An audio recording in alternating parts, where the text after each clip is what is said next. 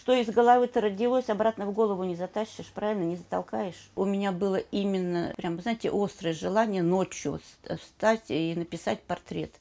Куда мне деваться с этим творчеством-то?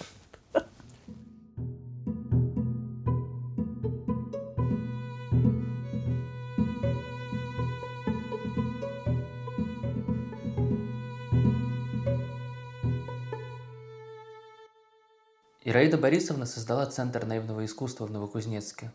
Там под ее руководством трудятся художники-самоучки. Она им дает темы, задачи, и они представляют в срок своей работы. А сколько лет центру уже? Год будет в этом году. А, он такой молодой? Да, конечно. Я думал, что он у вас давно. Нет, вот только открыли. Ну, значит, мы вовремя к вам приехали. Да, вот мы годовщину будем 19, э, ой, 29 сентября справлять. А кто на лекции приходит?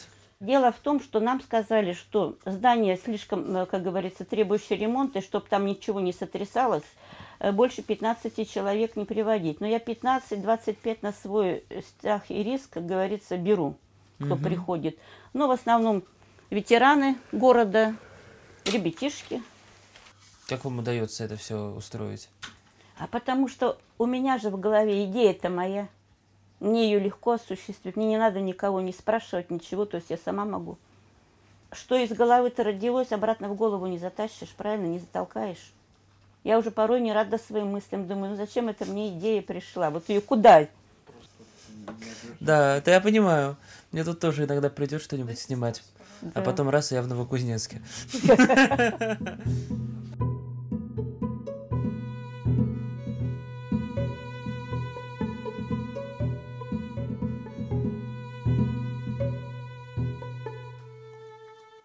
Я позвонил Ираиде Зиновьевой и сказал, что вот такой вот я режиссер, снимаю фильмы про художников-наивов. И она сказала, вам очень повезло, я как раз наивный художник. Так я, пожалуй, впервые встретил автора, который открыто позиционировал себя как э, художник-наив. Хочу сказать, вот, ну, не знаю, рассказывать, нет, вот эти картины, которые вот, мне все говорят, это, это сепием там или что писала. Я говорю, нет, масляными красками. Да это просто великолепное решение. Вот. И я э, ходила просто на вещь. консультацию к этому. Академик Радко, вот он у нас года два умер. И мы пришли, я ему показываю э, эти рисунки просто в графике. Он говорит, вообще э, каком направлении вы меня спрашиваете? Вы говорите, если вы возьмите Пабло Пикассо, говорит, у меня трехтомник, вот посмотрите, вот вы наподобие, вам надо в краске облечь. Но, говорит, э, я вот этот пошла и как раз и в краске положила, потому что я цветными вообще не умела красить. Я, значит, э, пришла второй раз к нему, он говорит, ну здесь не хватает, можно добавить или теплоты, или холодности. Вот это первые работы. А. И тут поехала я на пленэр. И э, мне, значит, э, а там как раз вот эта уборка поля была. И я вот нарисовала эту ворону. Рядом эти сестры Запеваловы эти ехали, которые песни орали во все горло. Объявили конкурс на Феснаив, и наш руководитель пленера говорит, а вы не желаете поучаствовать? Я говорю, желаю. Ираида Зиновьева – человек колоссальной энергии. Она продвигает свое искусство по всем возможным каналам. Она и ходит по кабинетам, и постит свое искусство в соцсетях – и пишет в личные сообщения и другим авторам, и представителям музеев и разных институций. Она налаживает связи со СМИ, заботится о том, чтобы постоянно выходили публикации о ней. В общем, если учиться продюсированию, то нужно ехать в Новокузнецк и брать пример с нее. А можете по порядку рассказать про вот сестер Запиваевых, как это вышло? Запиваловых? Да. Запиваевых? Ну, с, с, с Вороной или с Запиваловой? Ну, давайте Запивалова, потом про Ворону. Ну, вот эта работа сестры Запиваловой из деревни Разгуляевка мною написана в 2006 году в деревне Треща Кемеровской области. Деревня это, конечно, знаменита тем, что там есть э, самый настоящий конезавод, где выращивают э, коней орловской породы. И вот нас, значит, привели на конезавод, коней вывели, и мы все с мольбертами, человек нас 30, высыпали, значит, э, на эту поляну. И тут, вы знаете, мимо дорога, как раз уборочная страда была, и смотрю, там девчонки какие-то горланят песни. Сток сена, и они там сверху сидят. И я вот поглядела, и мне уже вот эти коровы, э, эти кони, которые орловской породы, красавцы, уже стали неинтересны. И мне так вот захотелось их вот просто, как сказать, написать. И я прям так изобразила вот эту коняшка, которая идет, деревня вдалеке, и они песни поют. И когда вот эту работу я домой привезла, дочке показала, а дочь говорит, мам, а ты знаешь, а у меня, говорит, есть подружка Запевалова из деревни Разгуляевка. Живет, представляешь, говорит, в деревне Разгуляевка. И я так ее назвала, конечно, вот значимая такая работа, сестра Запевалова из деревни Разгуляевка, как-то легло. Кажет сон мне свои миражи, Закрываю глаза от блаженства. Знаю я и о том вам скажу, Что вы верх самого совершенства. Это братья-роботы. Да. Ну, это могу говорить, да? Да, пожалуйста, да, говорите. Ну, вот эта картина «Братья-роботы», это тоже мои первые картины, это 2006 год. А получились чисто, знаете, бывает остается на палитре краски одного цвета, да, вот я, допустим, писала природу там, и у меня остались, и небо, да, остались голубовато-зеленые вот эти краски. И вот куда их выбросить, жалко, как говорится. И я решила поэкспериментировать. Это вот мой эксперимент такой. И я, естественно, не планировала, эскиз никакой не делала. Вот просто брала кисточка щетинная такая грубая. И вот с одной стороны макала, допустим, э, зеленый цвет, с другой э, синий в середину, беленький. И вот такими мазки одинаковые, вот знаете, проводила и так вот Потом смотрю, что получается. Получается вроде на человека похоже. Потом смотрю, у меня и робот получился. Ну, а фон уже сам по себе уже так вот закрасился такими же мазками. То есть, когда начинает образ прорисовываться какой-то, сразу фантазия включается, думаешь, а что бы это значило? Это даже необъяснимо. Я же, когда, понимаете, человек э, вынашивает мысли, он тогда может объяснить что-то. Это вот чисто вот так у меня вот шло, шло, шло рукой, все вот получилось и все. Ну, вот экспериментально такая работа, думаю, наверное, вот кубисты, наверное, так вот строили работы из кубиков, из таких рубиков.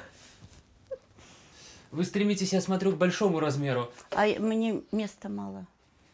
Места мало? Как так? А вот начинаю, и у меня идеи получается, как говорится, мысль прогрессирует, идеи растут, и все, и мне нужно больше и больше. Почему у меня много полиптихов? У меня вот сказочное такое лоскутное одеяло в художественном музее. Тоже у меня шесть картин. Никак я меньше не смогла. Ираида Борисовна – это такой для меня воодушевляющий пример активного деятеля, не подверженного никаким творческим сомнениям.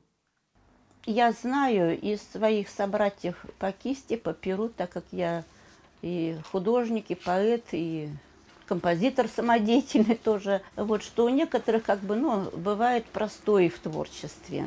Но у меня такого не получалось. То есть, если, допустим, стихи не идут, музыка пишется, э, музыка не пишется, э, картины пишутся, или там еще я пэтчворк занимаюсь, глину леплю, ну, что-то у меня все равно получается. Но, тем не менее, э, задумываясь над творческим кризисом, я вот такую картину написала. «Иссяк родник, источник вдохновения, уж не течет словесная река, пустынен череп, в бороздах извилин, пришла засуха, засуха пришла, и мысли птицы тут уж не летают, лишь проползет змея, яд оборонив – и если стих родится, то из яда, собой который отравляет жизнь. Быстрей бы ливни, ливневые грозы, Чтоб яд тот смыть и череп напитать, Чтоб расцвели у пропасти мимозы, Чтоб вновь могла стихи бы я писать.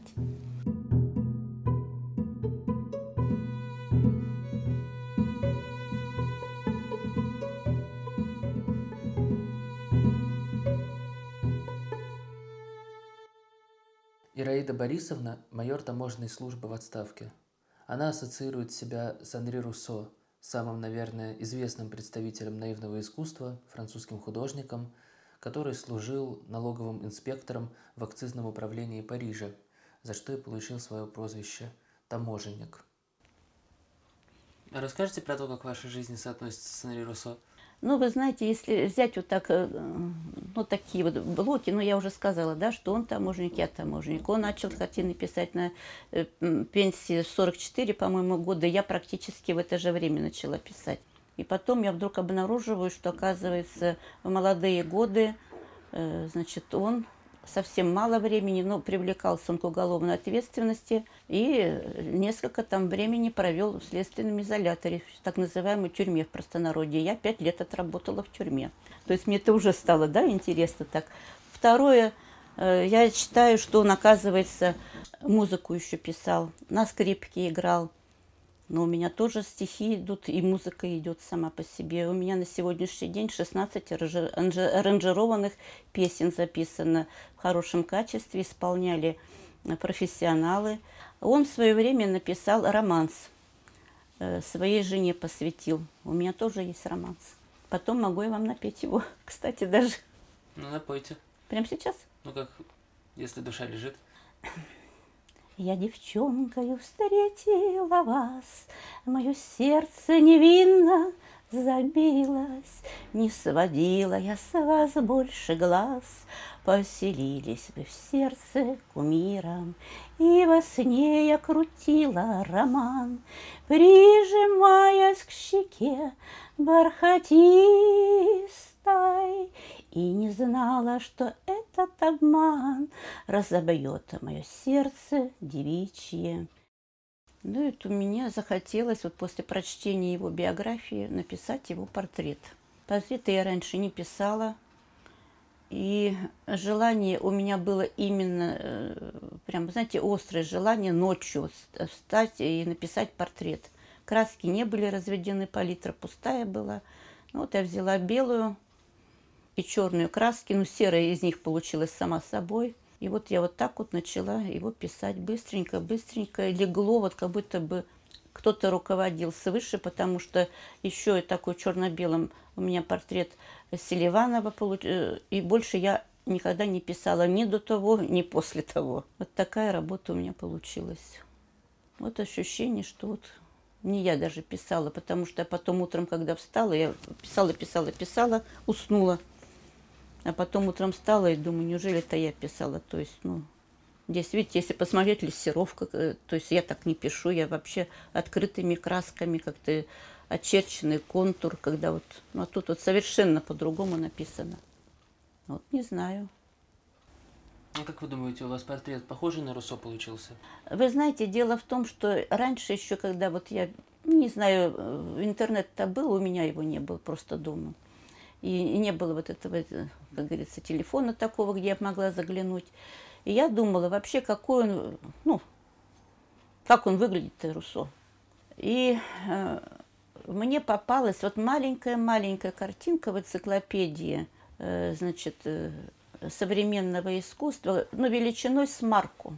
Ну, там что можно было разглядеть.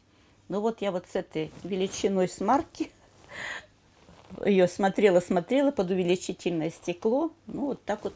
Сейчас я, конечно, смотрю, потом уже интернет, когда появился, я стала сравнивать. Ну, конечно, берет этот э, не такой у него. Ну, в общем, в принципе, ну, таким вот я его почему-то... Тем более, я же его не срисовывала. То есть я его увидела, а потом как-то у меня раз и спонтанно получилось. Вот именно, видать, такой образ у меня сложился. К нему приходили, кстати, Пабло Пикассо э, в гости, как его чествовали. Ну, и он наивно верил, также полагал.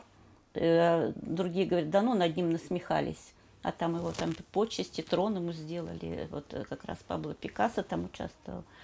А Пабло Пикассо тоже над ним насмехался? Ну, он не насмехался, ну, так описывает, что почему ему трон-то этот возвели. Угу. То есть у него такая была вечеринка, все пришли, но к нему все хорошо относились. А в свой адрес вы получаете насмешки какие-то? Вы знаете, я изначально, когда вот начала картины вот эти писать, наши художники, которые в нашем объединении, мужчины, э, ну, так вроде, да, ну, что, ерунда какая-то. И слово наивный, кстати, тоже их цепляет. Что вроде, да, ну, я не хочу, чтобы меня тут наивным называли. Даже и вообще далеко. Но у меня сложилось как, что первое мое образование фельдшерское, да, И у меня вот была какая-то неудовлетворенность, хотя я работала на врачебной должности. На, те, на тот период вообще врачей не хватало, это 70-й год. На всю поликлинику была заведующая с врачебным образованием, и вот два зама, и узкие специалисты, там кардиолог, невролог, э, ну, акушерки, э, и то были фельдшера, э, просто врач, который гинеколог. И вот э, выполнял работу врачебную, да, а получал как фельдшер. У врача э, была возможность своих больных на участке Э, значит, куда-то отправить, допустим, лишний раз в стационар положить, пролечить. А мы, фельдшера, у нас были ограничены возможности. Затем врач всегда вел прием э, с медсестрой. И, естественно, сидишь на приеме, сам успеваешь за медсестру и анализы написать, и на латинском выписать эти все рецепты, и все-все-все. И праздника фельдшера, фельдшера-то нет – а медсестры есть праздник и медработника. То есть, а фельдшер какой-то, ну, умалчивается. И вот у меня такое вот осталось тоже состояние, что, э, если переложить на художника, есть художники-профессионалы, которые там окончили академии, им распахнуты двери во все художественные музеи и прочее, прочее. И, э, как оказалось, значит, есть э, наивные художники, которых тоже есть фестивали международные, есть музеи наивного искусства, как у нас, э, значит, первый у нас, он, как говорится, расширился просто в 98 году организованный, и за границей вот эти музеи наивного искусства, а художников-то любителей нет. И у меня вот эта ассоциация, что просто художник-любитель, вот ассоциируется с фельдшером, который вот ну не туда и вот и не сюда. И когда э, мое творчество ну, оценили как наивный художник, я была очень рада.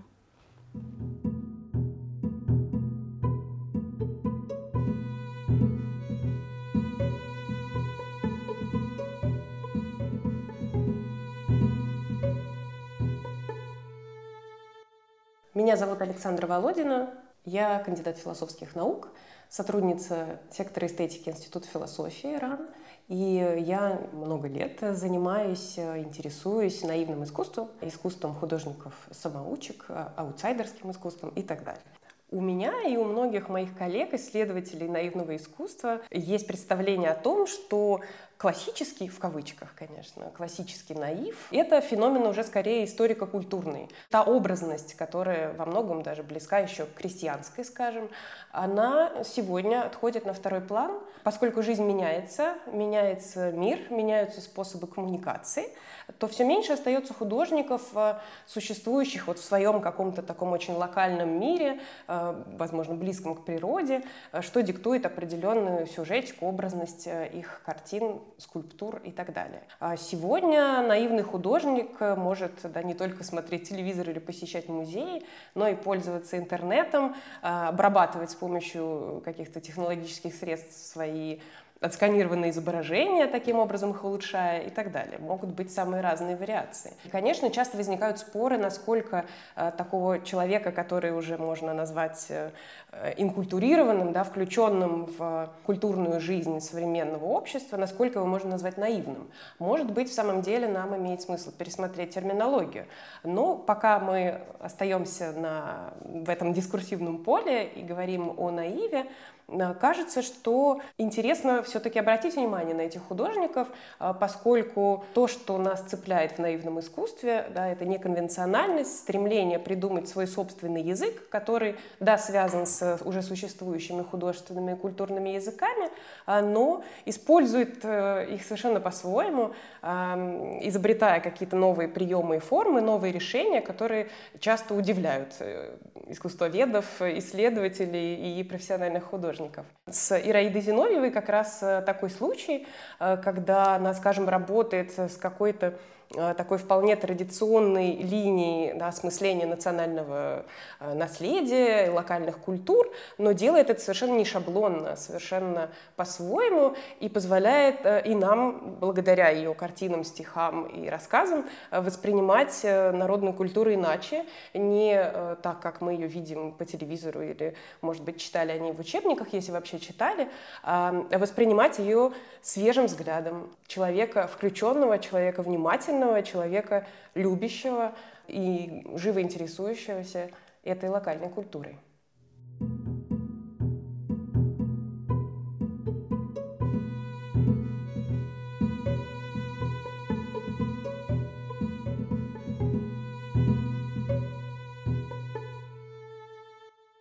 А есть у вас что-нибудь такое, чтобы вы никогда в жизни не нарисовали? Что-то, что нельзя изображать? Ну вот попрошу я вас это нарисовать, а вы откажетесь. Там ни за какие деньги, ни за что, ни за какие просьбы. Я вообще об этом никогда не думала. Я никогда ни на заказ и ни одной картины не продала. У меня даже мысли такой нет. Мне то, что нравится, то я и пишу. И запретных тем нет. Ну, что вот мне нравится, то пишу. М. Мне какая разница, что писать. Главное, э, как есть же даже лечебные такие практики, писанка называется. Берешь и пишешь, пишешь, пишешь, там даже не лепится какая-то идет. Человек выписывается, у него вот это... И я думаю, даже может быть сродни, что ты, когда пишешь, порой даже не знаешь, что ты будешь писать. Это та же самая писанка. То есть вы не будете писать то, что вам не нравится. Да нет, конечно. А зачем я буду это писать? Это же нужно, во-первых, представить. А если тебе не нравится, ты это не представишь. Представляется то, что тебе нравится, чего хочется, правильно? Ну, иногда бывает, что страшно и представляется то, чего боишься. Вот Как-то даже с этим и не заморачивалась. Может, сразу вешать эти картины, которые отсняли? А куда положить? э, А, Удлините. да- а давайте.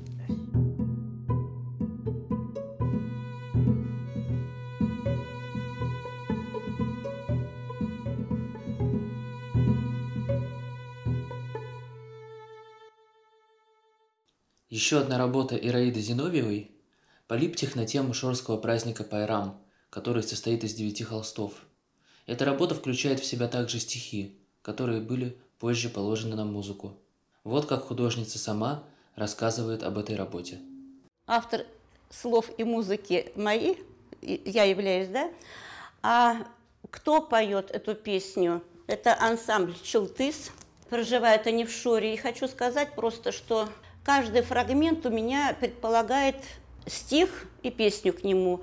А на шорский язык перевела шорская поэтесса, э, поэт России Таяна Тудигешева.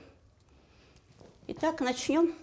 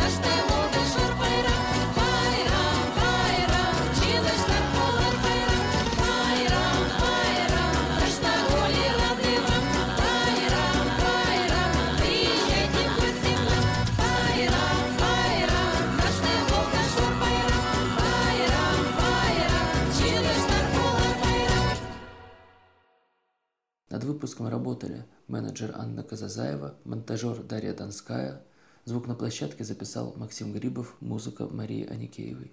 Проект реализуется при поддержке Президентского фонда культурных инициатив.